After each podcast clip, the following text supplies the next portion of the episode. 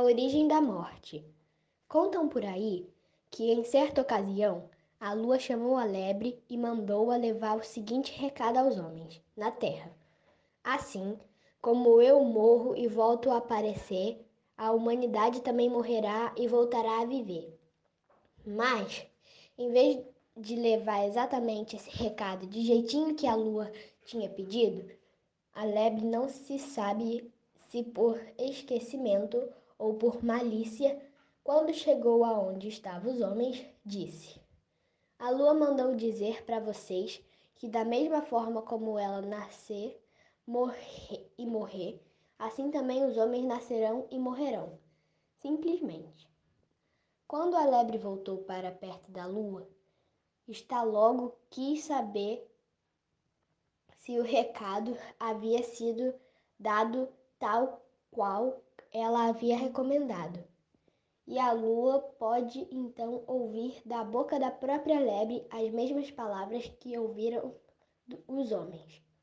Eu disse a eles que você tinha me mandado dizer que, da mesma forma como você nascer e morrer, assim também os homens nascerão e morrerão. Simplesmente. A lua ficou tão enfurecida com a fala de cuidado e a troca de palavras e, sentindo, e de sentindo feitas pela outra que sua reação imediata foi passar a mão numa manchadinha para rachar o meio da cabeça oca da lebre.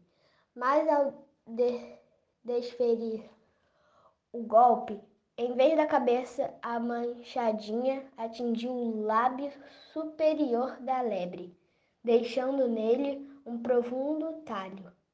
Daí para frente, a lebre ficou com essa rachadura na boca, que todo mundo chama, chama de boca de lebre.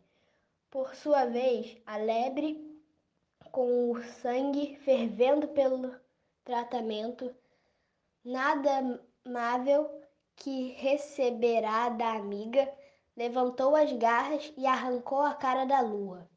E as manchas escuras que ainda hoje se veem na superfície da lua são as cicatrizes que, a, que ela guarda de lembrança desse episódio.